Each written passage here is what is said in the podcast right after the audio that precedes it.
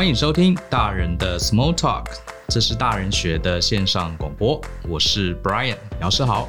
世界很大，人很渺小，要当个独立自主的大人很不简单。大人学呢，在这里跟你分享职涯发展、人际沟通、商业管理以及两性关系的多元观点。希望陪着大家一起成为理性、独立有魅力的成熟大人。那我们啊录了好多集节目啊，每一集基本上都有很多的听众给我们一些回馈。其中有一个回馈啊，就蛮多人很喜欢我们的访谈，然后也有听众抱怨说，你们怎么访谈那么少，都是 Brian 跟 Joe 自己在那边讲哈。我跟大家讲这个，我们很少做访谈是有原因的哈，因为我们做过广播，我们知道这个访谈精不精彩啊。如果是访谈的话，非常吃这个 特别来宾的这个个人的经验。有些来宾经验非常丰富，这集就会很精彩；有些来宾比较不习惯上广播哈，这集就会变得比较干。所以我们为了控制品质，所以我们确实不太常做访谈哈。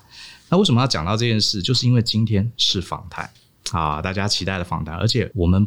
这个绝对是确保今天非常精彩，而且这个来宾是重量级人物，我们才会做访谈。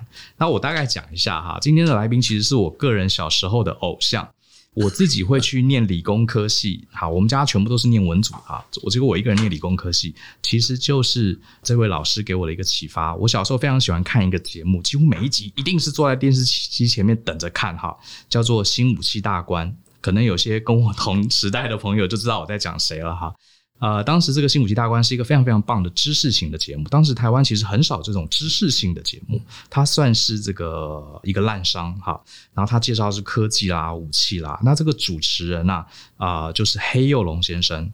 好，今天呢非常荣幸，我们请到这个我年轻时候的偶像黑幼龙先生来到我们节目当中。他现在就在坐我前面，其实我有点紧张哈，访问儿时的偶像。那今天我们要来谈的其实是一个议题，我认为刚好是我现在自己非常想要的，就是领导这件事情。好，那我就不废话哈，我们就先请这个黑老师跟听众朋友打声招呼。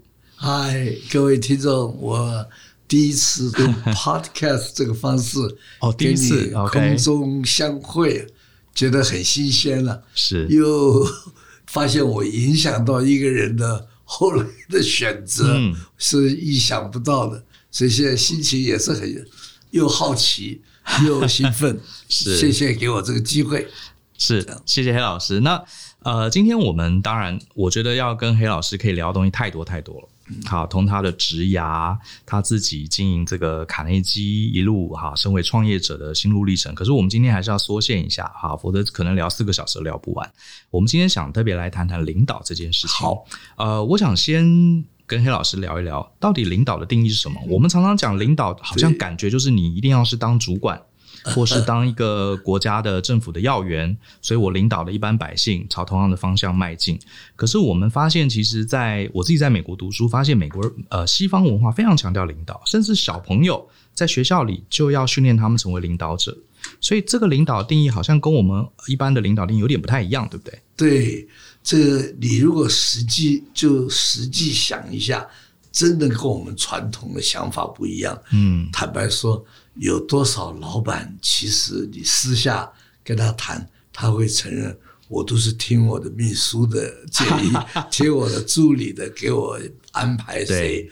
我有一次听一个人演讲，那时候李登辉刚当总统不久，有那个福伦社嘛，有人就问这位先生、女士，他说谁是影响李登辉最有影响力的人？嗯，后来他一想。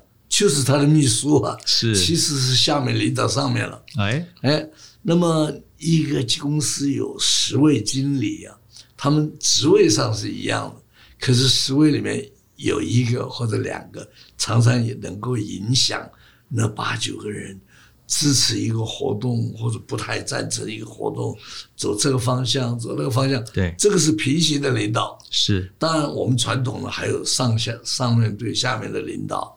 嗯，客户领导、供应商这老早，现在是大概几十年以前改变了。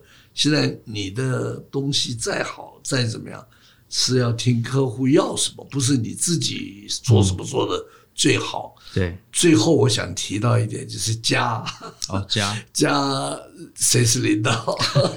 有的家里是先生，有的是太太。现在大概太太比较多吧。是，这个其实最幸福的家庭呢，嗯、是父母也听小孩的，小孩可以谈到一些事情，意思就是我我为什么要跟你的生活一样？我当年怎么样？我怎么样？怎么样？对，我我现我我是我，你是你，他会跟爸爸讲，That's none of my business，关我什么事？后一听一下，爸爸都会吓一跳。嗯，这个家里面几乎用的每一种互动或者影响力的事情，都跟企业有很大的关联。对啊，那么回答你的问题啊，这个领导的第一是什么？就是影响力，其实就是影响。我我那个影响力怎么影响我怎么样？那么有影响力的人，常常后来成为领导人。哦，那你刚刚讲念书啊，我在美国住的时候，隔壁一个邻居小孩女孩子在当学生会会长，高中我不懂他们的事情，结果我就听到我的儿子他们同一个学校。他说他申请什么学校都会录取，嗯，他都没有讲他的成绩，也没有讲他什么，就是因为他是学生会会长，嗯，如果好比说常春藤的学校，一看哎，这个人的学生会会长推动了什么些什么事情，影响了学校什么事情，他觉得这个人值得录取，对，然后栽培，很可能后来成为一个行业一个团体。甚至于一个国家的和政府的一个什么领导人，这个对他们这个 Harvard 也影响很大。对，所以影响力是领导力里面的一个重大的现象。嗯嗯，也是一个核心。嗯，而且我我在想哈，就是我们现在活在这个自由民主的时代，呃，就算一个人的权力再大，他也不能硬着来。嗯，对不对？他也是，比如说今天是一家公司的董事长、总经理，他是有 power 的。嗯，可是他希望让大家全公司的人往同样方向迈进。他并不是说规定一个法律、规定一个这个公司的纲领，你们全部照着做。他还是要用沟通的方式，用影响的方式，嗯，让大家真心去朝这个方向迈进，而不是被逼的。所以这个就是现代的现代版本的这个影响和领导力。我在书里面也在谈这件事情，就是。这个今天的领导领导力谈的常常是说，尤其是现在这个时代啊，大家都在讲到什么 KPI 啦、数字啦，或者是制度规章办法啦，认为这个就是领导。有一位大师讲说，在一切都太平无事、风平浪静、按部就班的时候。只要管理就够了，管理就是制度、规章、办法、KPI 数字。可是，在外界变化万千、竞争的压力哦，然后这个速度之快，这个时候呢，所有的制度、规章、办法跟不上了。对，多半是三年、五年，有的甚至于创办公司就就已经定出来的，怎么跟得上这个改变？所以，这个时候要靠什么？靠人。嗯。那领导就是靠人，对，怎么怎么说啊？我在公司里工作，如果我觉得这个领导人是我值得追随的对象，我觉得我把我的未来啊交给他，我就放心了。我觉得他会把我们带到一个很棒的一个地方去，这就是愿景嘛。嗯，好了，这些就是领导力。那么什么人会有这种叫做吸引力？别人跟着我走，跟着走，对啊，那么这就是我书里面谈的了。嗯，你有些事情都是学校没有教的。是我有一次向东海和亚洲大学的 EMBA、MBA 的校友会演讲，在台中，就在亚洲大学。结果我们就谈到你刚才讲的那个追随啊，领导力。那么领导力里面有哪些项目？其中有一项是你的热忱。还有对别人的关心、感兴趣，哦、是那个绷着脸，天天坐在自己办公室理也不理人了、啊。哦，那个前后左右围着你，那种人呢，就要靠 KPI 来领导了。哦，好了，来来管理了，是上下班时间啦这一类的。对，如果你很有笑容，有热忱，然后关怀别人，他觉得他很幸福。对，他觉得他怎么呃，在这个公司工作真好，很快乐。嗯、如果是这样的状况的话，他要具备热忱，要具备笑容，要具备对别人感兴趣的样子。对，好，我忽然间啊，坐在第一排的就是他们的系主任，还有 CEO，那 MBA 叫做 CEO，奇怪，在学校对对对，不叫系主任。我忽然就想到，我说，哎，你们的课程里面有没有教？这些中小企业来你们这里上课的，有没有教他们怎么笑啊？对，他们两个都看了我，意思就是怎么你在开玩笑？我们笑还要教？我们的课程怎么可能教笑？对对。哎，我说笑容就是热忱露在外面的样子。哎，那你可能很有热忱，你可能很关心同事，可是你一天到晚绷着个脸，你很冤枉哦，你很被误解，那么怎么办？这个在卡内基训练就是要练习啊，对着镜子啊，啊，一旦有了笑容，他那句话怎么讲？我想想看，呃，伸手不打笑，act enthusiastic，嗯，you will be enthusiastic，嗯嗯，你做的很有热忱了，后来就变得真的很有热忱，真的很有热忱，you will be 啊，就成为那样的人了，真的成为那样的人。开头可能是练习练习再练习，不要以为是做作假装，那么。一旦有了热忱笑容以后，坦白说，最大的受惠者，第一个受惠人就是这个领导人本人。本人，嗯，有热忱的人本人，这个在家里也一样啊。哪一个爸爸妈妈不爱子女的？嗯，可是有的爸爸妈妈根本看都不看小孩一眼，只知道功课啊。对，那个功课就是 KPI 吧？是，就是 KPI。然后他也跟小孩谈话的时候没有笑容。那个眼神也没有那种所谓的关爱的眼神，小孩跟他之间的关系，亲子关系很淡薄，非常淡薄，而且有过一个比例啊，就是在美国了，高中毕业以后，好想到外地念大学的，不要跟爸爸妈妈在一起，比例最高。他 他不要在在家里头，他要有一点在外面去，你这个蛮可惜的。对，这个对。我们在台湾呢或者华人世界啊，比美国更严重。更严重。怎么说呢？嗯，他就是父亲，包括妈妈，好多人认为严父慈母。现在妈妈也很忙，妈妈压力也很大，也懒得好像跟小孩打哈哈哈笑啊玩啊。说严父严母越来越多。啊，那么到了后来，这种亲子关系就你的影响力就比较小了。嗯，就比较小。而且也影响到小孩未来的性格，对，他也变得冷冷的，嗯。那么，好比说他后来当了医生了，这个医生如果是冷冷的，对病人一点表情也没有，哦、是这个。如果当业务人员了，他也很惨的，跟客户之间互动都没有热忱，没有笑容。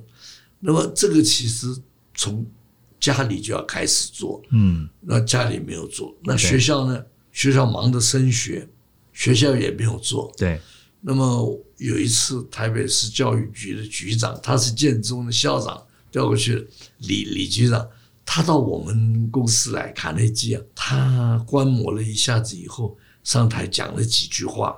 他说：“你们卡内基训练做了一些我们该做的事没做的，是学校没做。”你看什么德智体群是吧？他只有做这个智，这个智慧的智里面还只有背考试的部分。对，那德呢？体群都不管了。对，所以现在很多父母已经开始慢慢的不叫想通了，比较觉得这个重要性了。嗯，现在就进入我们的叫做什么火热阶段，因为暑假要到了嘛。对，现在有不少父母知道。我的小孩考取了最好的学校，后来个性变得闷闷的，嗯，怪怪的，孤僻的。结果啊，从最好的大学、最热门的科系毕业以后，不愉快，是他自己不愉快，他的家庭不愉快，他的朋友少，他也不参加社团，说对，你这个结果，那你到了那个时候，冷静的问一下自己，哎，我要我的小孩是一个很快乐。很开放的一个 open minded 的这种人，还是要一个很苦、很闷、很不好惹，惹不起。对，但是最后最有名的大学毕业的人，嗯、大部分的父母会选择前者，是，是就是说他还是要念书了，坦白讲，但是他的性格很重要。这是幸福的来源嘛？你你各方面这个 KPI 都达到了，分数很高，可是人过得不开心，其实也没有什么意思。是，所以讲到这个领导，我听到一个很大的重点，就是领导第一个，他不一定是上对下的，嗯，他其实平行的，甚至对上的都有。对对对。那领导其实我们我们这边的定义，它其实不是一个用 KPI 来管理人，而是发挥自己的影响力。嗯，那一个好的领导者，他一定要有热忱。对不对？他对待人接物，平常要保持微笑，然后要保持关怀，好，不要只是呃哦，你比如说是一个老师，呃，学生被欺负了，你就说哦，叫来罚站一下，就是对，对，你要真的去关怀他，到底他的心情是什么？那我这边又想到一个问题，现在在这个社会里面呢、啊，并不是每个人真的都能学会怎么去笑容以待，然后怎么去关怀别人。比如说今天。啊！我听了黑老师的，我是一个小孩子，我听了黑老师或者我的老师给我的教诲，我们要对别人好，我们要常常尊重别人，要保持微笑。结果热脸啊，这个贴冷屁股，一次、两次、三次，这个就会有这个很挫败感。所以怎么去排解这个问题？好像自信也很重要，对不对？这个是我做一个比喻哈，嗯、一个公司里面有一个人来受这样的训练了，对，充满热忱，这个很有很自信。也喜欢交朋友，会沟通了。他回到他的公司以后，对，他像是一根蜡烛，嗯、就有时候风一吹就没了，是受到打击。像你讲的，如果多几个人或者整个公司办了这种训练了，就是一一个火炬啊，火把，嗯，嗯还是会有风风雨雨，哪一个公司没有问题？对，可是吹不熄它了。所以现在慢慢慢慢，这企业的内训呢，嗯，觉得蛮重要。好比说家庭，如果只有一个小孩，或者爸爸妈妈觉得他们太忙，没有时间或者不需要，对，这一个小孩受完了训练以后回家，爸爸妈妈 千万不能浇冷水啊！是啊，如果给他泼冷水，他的慢慢也觉得没意思，嗯，也会抹灭掉他的进步。我来举个例子啊，嗯。我们在青少年课程里边帮助别人做一个感恩的人，也是包括敬佩啊，你对某某人很感谢、很敬仰，把它表现出来。对，不要埋在心里。可是我们习惯上都不会表现。那么很多种方法我们都要练，其中有一个方法就是写一封信哦，而且我们要收回来哦。对，帮你贴邮票，你先粘好了，嗯，然后帮你寄出去。这个在大陆的话还要快递，因为信常常丢掉。丢掉。对，就有一个小孩啊，这是真人真事哦，他写给他的爸爸，嗯，意思就是他长大希望能跟爸爸一样，他很佩服爸爸，也感谢他。这个隔了不知道一两个礼拜没反应，嗯，他就还不错，他问他敢问，嗯，他问他爸爸说：“我我写了一封信给你，你收到没有？”爸爸说收到了，那小孩说怎么样呢？嗯，哎呀，里面好多错字，哎、这个就是冷水。我真的，我觉得好可惜哦，冰水。对，他以后会不会再做，我都不知道。是，所以那父母也要在这方面配合，嗯、那这一个家就好了。我们帮很多公司办过训练，得到的回馈，最后结束的时候的意见表，嗯，选的最多的。第二个理由，第一个理由是老板做错事，他要认错，要道歉，有没有道歉？反正是要认错了，嗯、是最、员工最大的期望。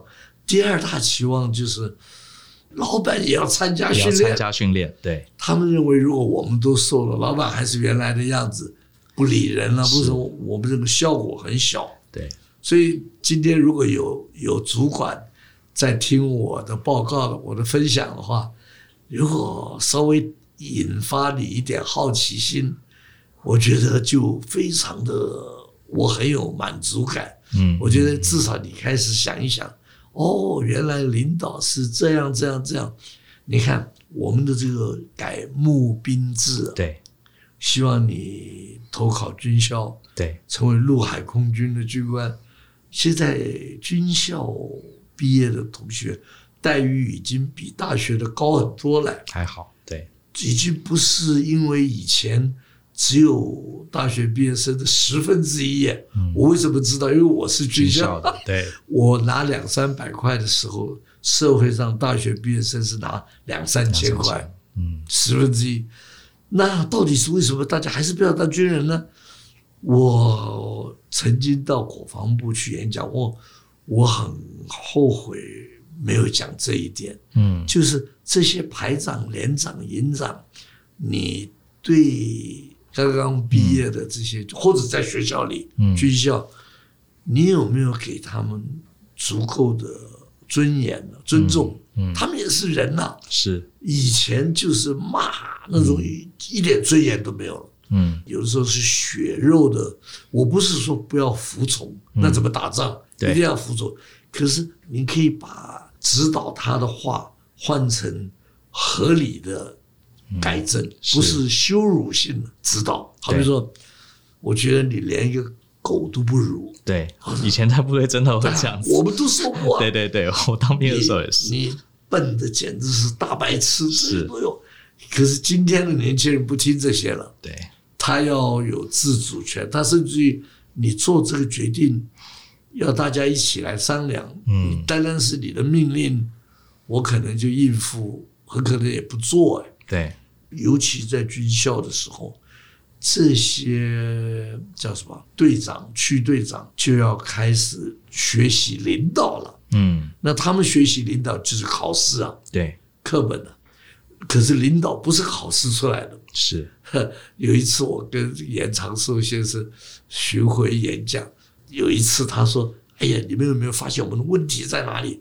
我们的问题是，今天社会上最需要的能力都是考试考不出来的。对，热忱怎么考？怎么沟通能力怎么考？这个领导能力怎么考？这好了，轮到我讲。我说我要补充一下刚刚严总裁的话。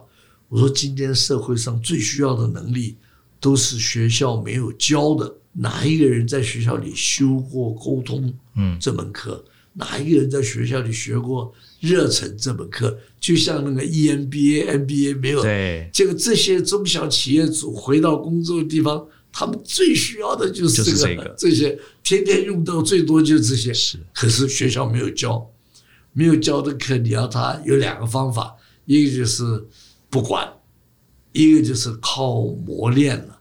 可能要十五二十年，对，磨练出来以后，这些中间自己也受罪，别人也受苦啊，对，被你领导的人也受罪，那么不如投入一点时间。我其实我在书里面讲说，这个领导到现在是卡内基三十多年，在管理领导课程有一个测，不叫测验，练习是 exercise，就是。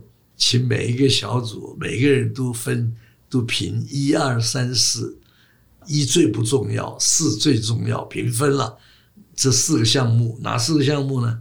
你想要你的同事啊，你的部署敬佩你呢，还是希望你的同事怕你？嗯，还是希望你的同事，你最希望同事信任你，还是最希望你的同事喜欢你？嗯，就是。敬佩、恐惧、信任、喜欢，喜欢，就一直到现在三十多年，从来没有出过一次不同的答案。嗯、选的最多的就是信任。嗯，你看一个领导人，他的言行呢，他的作风，你说我很关心你们，你没有做出来，我不会信任你啊。对，那个敬佩大概是权威型的，对，把他当神了，嗯，造神话了。那么有一个现象就是，如果是女性主管的话，她这个喜欢的分数也蛮高的。嗯，我要同事喜欢我。对，这个时候我常常强调，喜欢没有什么不对。对，但是你不要因为赢得别人的喜欢而改变做法，因为我这样他会喜欢我。所以信任最重要。我记得这个管理大师，我在。书里也提到，这个有一次有一个人问这个管理大师彼得·杜拉克，他说：“就跟您刚才要我下定义啊，他说什么叫做领导者 （leader）？嗯，下一个定义。他他回答的好有哲理啊。他说：“Leaders have followers, 领导人是有追随者的人，领导者是有追随者。怎么说啊？你这个领导人没有追随者，你就不是领导人。是这个，你是你是好像布下天罗地网啊，然后把这个人摆在棋子啊，摆在一个。嗯领导人要具备什么哪些条件，别人才追随你？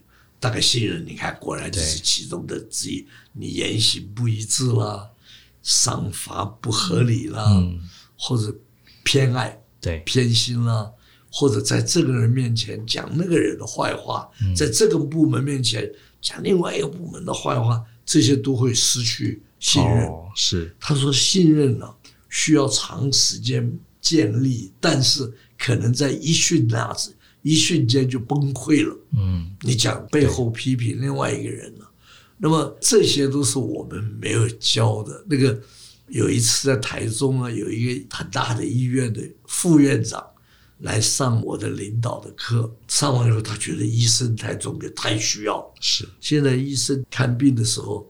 不会问病人问题，嗯，所以病人也没有讲出病因啊、症状啊什么，有的时候又不敢讲。然后呢，你的沟沟通能，医生的沟通能力不够好，他没听懂，嗯，没有照你的意思吃药，对，没有什么，到最后好严重。后来我说，那你们医学院为什么不开这门课呢？嗯，他的回答很好，他说开了谁来教？他们都是医生啊，是他们医学院的。那我说。别的学院的教授来教可不可以？对，他说不行。他说医生只听医生的话，的好像有这种说法。别的人他不听。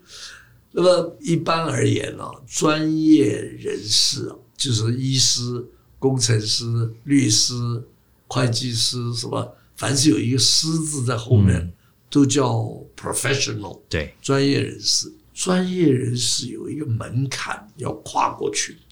我就以医生来讲，有一次我到成大毕业典礼演讲，哎，我们有成大的校友，我也是成大。啊，对。结果呢，我才知道每年有一千位医学院毕业的学生，台湾了，嗯，他们都是同一年当了医生了哈，嗯，到了十五二十年以后，这一千个人都不一样了，嗯，有的人呢，步步高升了。什么当到总医师、主治医师、主任、副院长、院长，有的人平平，嗯，年纪蛮大还在当医生，嗯，当医生没有什么不好了，只是有一些潜力啊，嗯，没有办法发挥他的影响力了，嗯，好了，还有一些医生呢，自己都走下坡，好看样子好没有精神，好像很很累、很颓废的样子。那么关键点在于那些一直成长的。医生呢，他同时具备了刚才我们谈的那些沟通能力啦、热忱啦、得到别人的信任啦。这个这些中等的医生呢，看病看得很好。对，他医术一点都不见得比那些人差。嗯，我为什么对这一点很肯定呢？因为我有一个小孩是医生。嗯，在美国了。对，啊，他说在那样的环境下。他三十几岁就当了副院长，嗯，华盛顿大学医学院了。哦，是，就跟台大医院一样。他一当了以后就有点惶恐啊，就这个这个以前的老板现在归他来管了，他的主任呢、啊，他的什么，这个不知道怎么办，尤其又是黄皮肤。对，他就问我，我就跟他说，我说你去问那个通知你的那位董事肖董，嗯，外密为什么选了我？他真的做了，嗯，问那个人，那个人告诉他说，完全是因为你的沟通能力。对，他说多少次开会，哦，大家最后整理出大家意见，推出两个方案，请大家投票赞成。诶，常常是你在做这个事。是，他一讲我就知道他开会的时候注意听，嗯，没有私下跟别人讲话，没有划手机，对对，那你才有这个能力啊，没错。那一次两次几十次以后。大家就注意到这个事情了，啊，他就就一下子就上升上来。那如果医生受过沟通那种训练，他就是会是一个比较好的领导人了。对，不是靠年资啊，是不是靠年资？对，这个我蛮认同的，因为其实嗯，你会发现这个时代科技越来越进步，一些比较技术型的都是可以被城市化的。比如说 AI 啊，机器人都慢慢取代。嗯、那我们人到底价值在哪里？嗯，其实我觉得，呃，越科技越进步啊，这种我们刚刚黑老师讲的，你的热忱啦，嗯，啊，你会让人家信任啦，你的沟通啦、协调啦这些能力，这些是机器没有办法去做到的，反而这些东西会越来越凸显。在我写这本书的时候，做了一点小小的调查，嗯，啊，有一个调查是我们台湾中小企业平均寿命只有十三年，十三年，对，哇，这么，而且我们大概百分之八九十都是中小企业，对，不是台积电、中钢这种，那么为什么解散了、倒闭了或者破产了？嗯大家有没有去研究一下，有多少是因为资金不够啦、产品落伍了，还是彼此处不好了？嗯，像分裂了，是或者或者或者吵架了啊？我觉得都都应该都有关系。然后呢，嗯、现在大家主张新创。嗯，有一次我也是去跟他们报告谈谈话，几个银行啊、经济部、财政部一起主办的。我就跟这些年轻人讲，我说你们有这么好的 idea，你们也比别人敢冲啊！我可以跟你们分享一下经验。大部分的新创公司后来散掉了，对，闹别扭分了，常常是因为沟通不了。完全认同。他们都是好有创意的人，是是。你们你们有没有好好商量一下？我们以后怎么样合作？这个不是天生的。还有一位跟我讲说，是哪一任行政院长这改选了以后，嗯嗯嗯、内阁组阁啊？对，我不讲名字了。这个那个时候就忙的谢票，就哎呀，感谢这个，感谢这个。其实这个应该晚一点，谢感谢别人还是对的。他应该就要带着他的所有的内阁的成员呐、啊。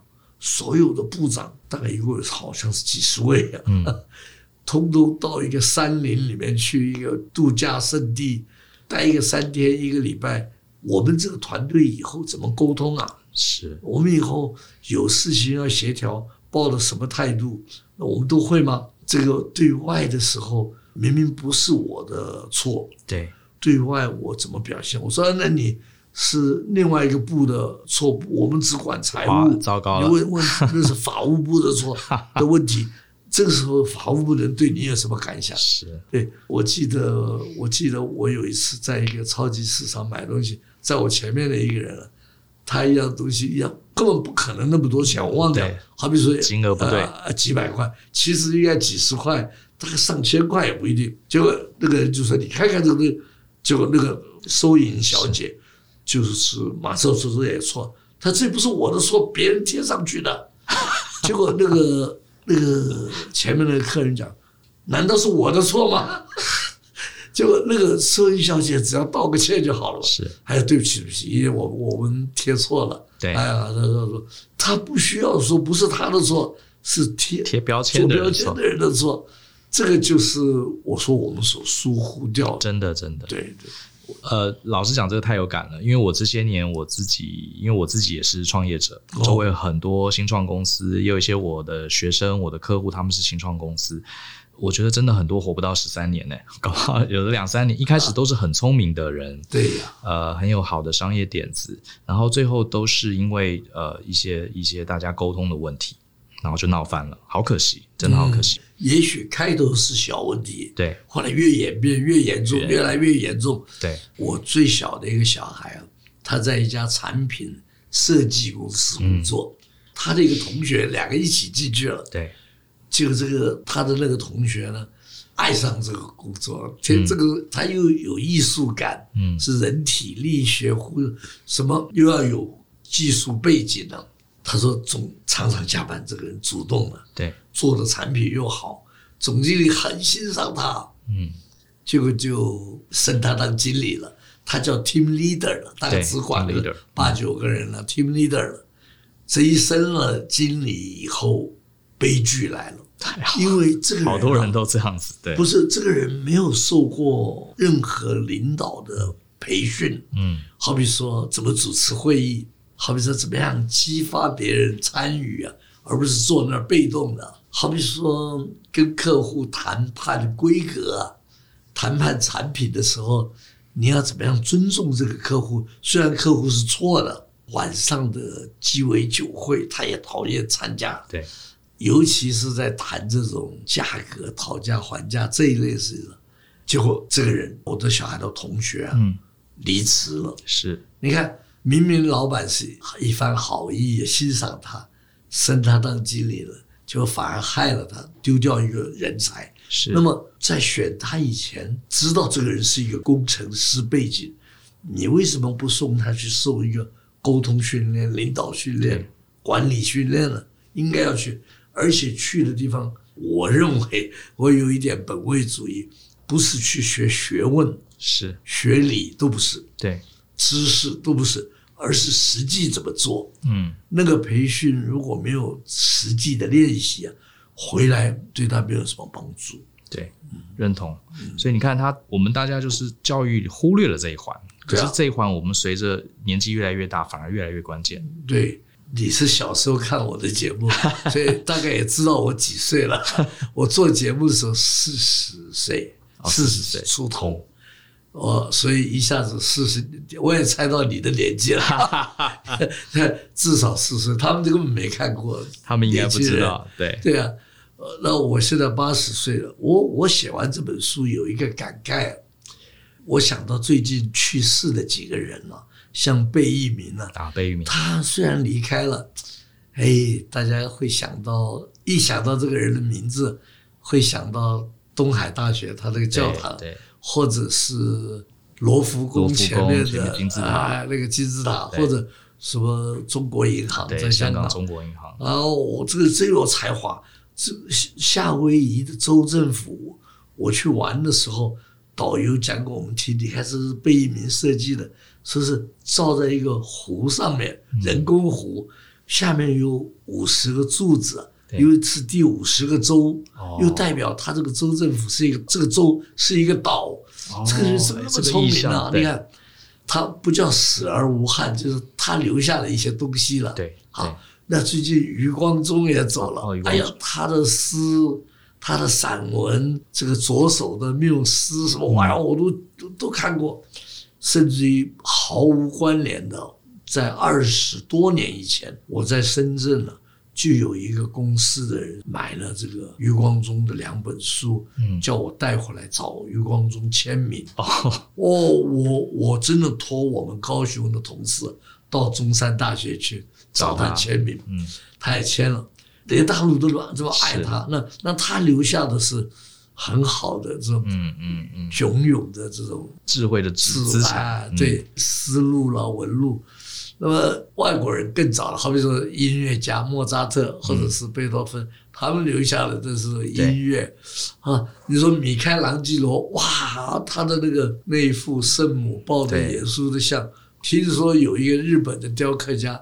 看着说是二十三岁多，二十四岁的米开朗基罗就雕了一幅这么美的，嗯，连这个裙子、衣服啊，嗯嗯，连圣母玛利亚的表情啊，很年轻。可是耶稣已经三十三岁了，他怎么会有这种思想？就一个人如果是很纯洁、很神圣的话。你永远保年轻了，嗯，结果听说这个日本的雕刻家回去就放弃了，嗯，说我还做什么？我不要做了，对，永远无法超越。我我有二十几本书出版了哈，对，我这一本领导的书出版，我有一点类似这样的感觉，嗯，如果我走了，不知道哪一年，我现在八十岁，我说有我幸亏没有留白，嗯，什么留白呢？就是这三十几年来。当这个领导人所得的感想啊，也留在这本书里头。这本书里面，那看这本书能够对他有一些影响，我我也留下了像一个具体的建筑物一样。是是是，有这样的心得了这一次。我觉得这本书确实，而且这本书啊，不是除了这个黑老师讲他自己哈，这么多年。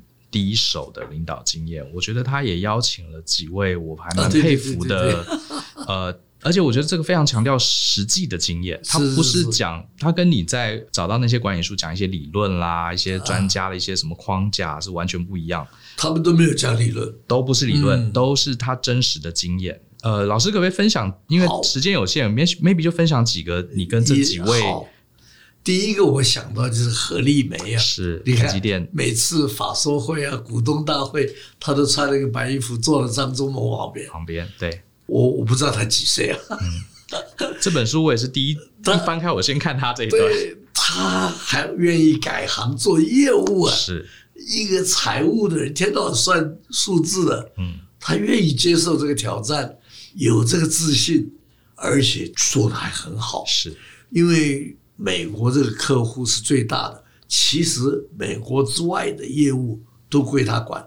你看他第一个上台了以后的感想，就是台积电以前姿态很高，嗯，太强了嘛，对，大家呢，他觉得我们应该服务啊，应该对客户还是要尊重啊，这种企业文化里面有这些。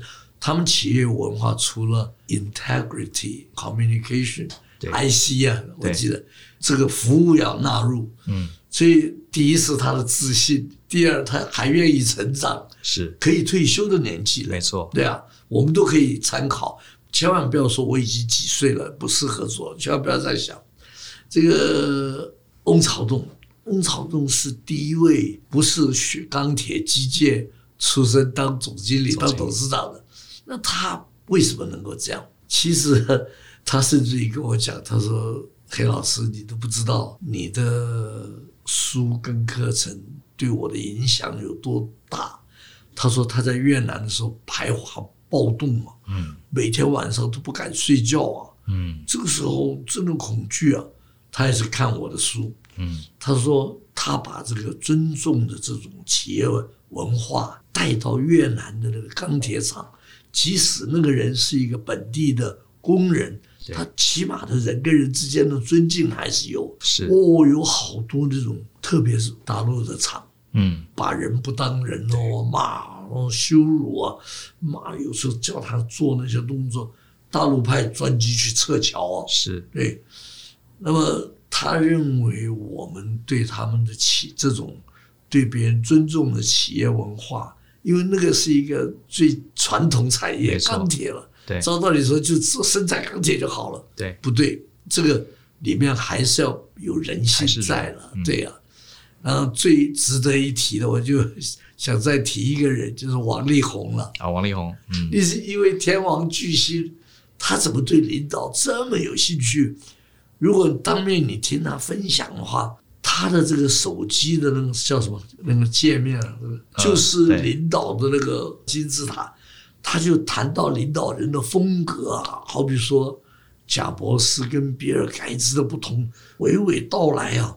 看了好多这个书，他最佩服的领导人是 UCLA 篮球队的教练。嗯，然后我以前也听说过，这些球队的教练是最经典的领导人。嗯，Michael Jordan 要听教练的话呀，没错，他那么好。他怎么样能够得到人家的福气啊？心服口服啊？没错。另外就是 Green Bay 绿湾足球队，连拿好多超级杯冠军的。那个教练叫做 Lombardi，Lombardi 快去世了，大概是在东部纽约。结果那个球员呢，有个叫 Wills，就飞到东部去，只见了一分钟还是多久就出来了。出来的时候，记者就访问他。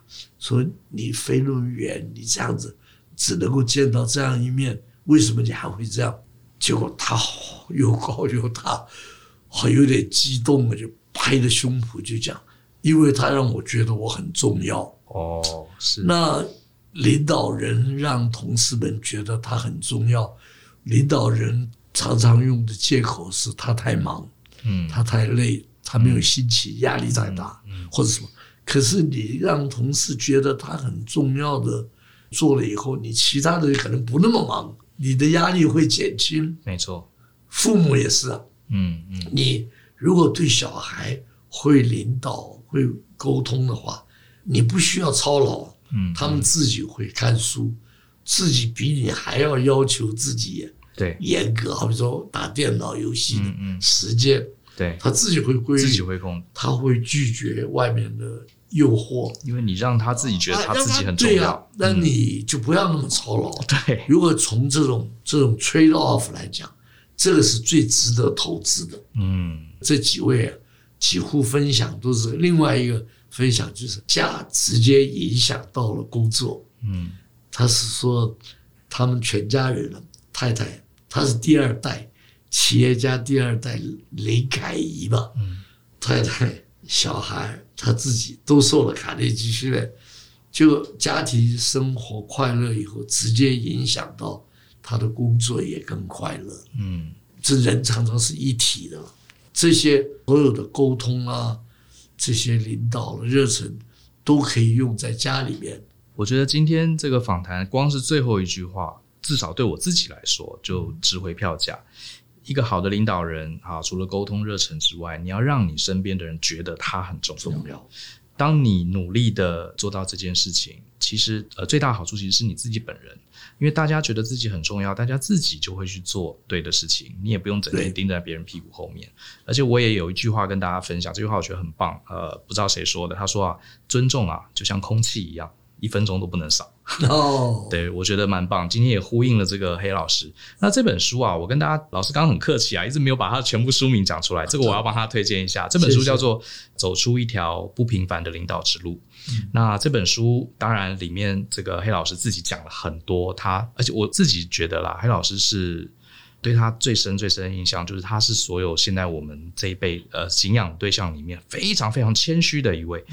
你看他讲话，还有他书里面，他一直说：“哎呀，我自己只是一个很普通的人，我自己其实我们小时候都觉得他超级优秀，很想 follow 他的路。可是你看啊，这就是一个领导者，他他其实不是把自己垫高，而是把其他人垫高。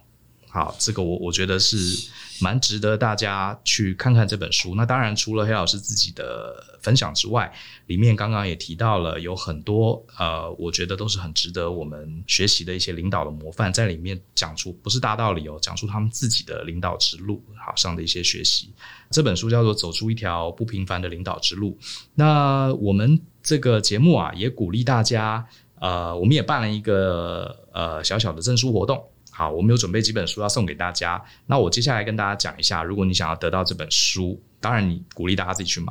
然后，如果你想要参加这个活动的话，呃，在五月九号，就是星期六，哈，晚上八点，我们会在大人学，好，它是脸书的一个粉专，好，大人学的粉丝专业，我们会有一篇贴文，贴文就是讲今天这期节目的内容。然后，请你找到这篇贴文，在下面呃留言写一个。好，写一个就好。关于今天听了这个黑老师的访谈啊，给你的一个启发，字数多寡无所谓。好，那我们希望看到你啊，写出你个人好对今天节目的一个启发。然后呢，我们会收集在五月十三号星期三中午十二点截止。然后截止之后呢，我们会看所有留言的伙伴，我们可能会选两位，可能是大家觉得写的比较好的，我们会挑出来，我们就直接送黑老师的这本新书，叫做《走出一条不平凡的领导之路》。那不一定每位都会得到，可是我觉得呢，你听完节目写下你的启发，其实最有帮助的，其实就是对你自己。好，这本书真的蛮精彩的。好。好，那我们今天节目就到这边，非常谢谢大家的收听。然后呢，很希望你今天喜欢这集的访谈。如果你想要留言提问，给我们建议，都非常欢迎。好，有两个方法，第一个，你可以在 Apple Podcast 下面可以直接留言，或者是你到 Facebook 追踪大人学粉丝页，我们都会看到。那如果你一个礼拜听一集广播不过瘾，欢迎你上大人学的部落格，好，那是另外一个网站，我们里面有很多很多文章。或者是你可以搜寻大人学的报名网站，直接来参加我们的课程，给我们最直接的支持。相信思考，勇于改变，让我们一起往成熟大人之路迈进。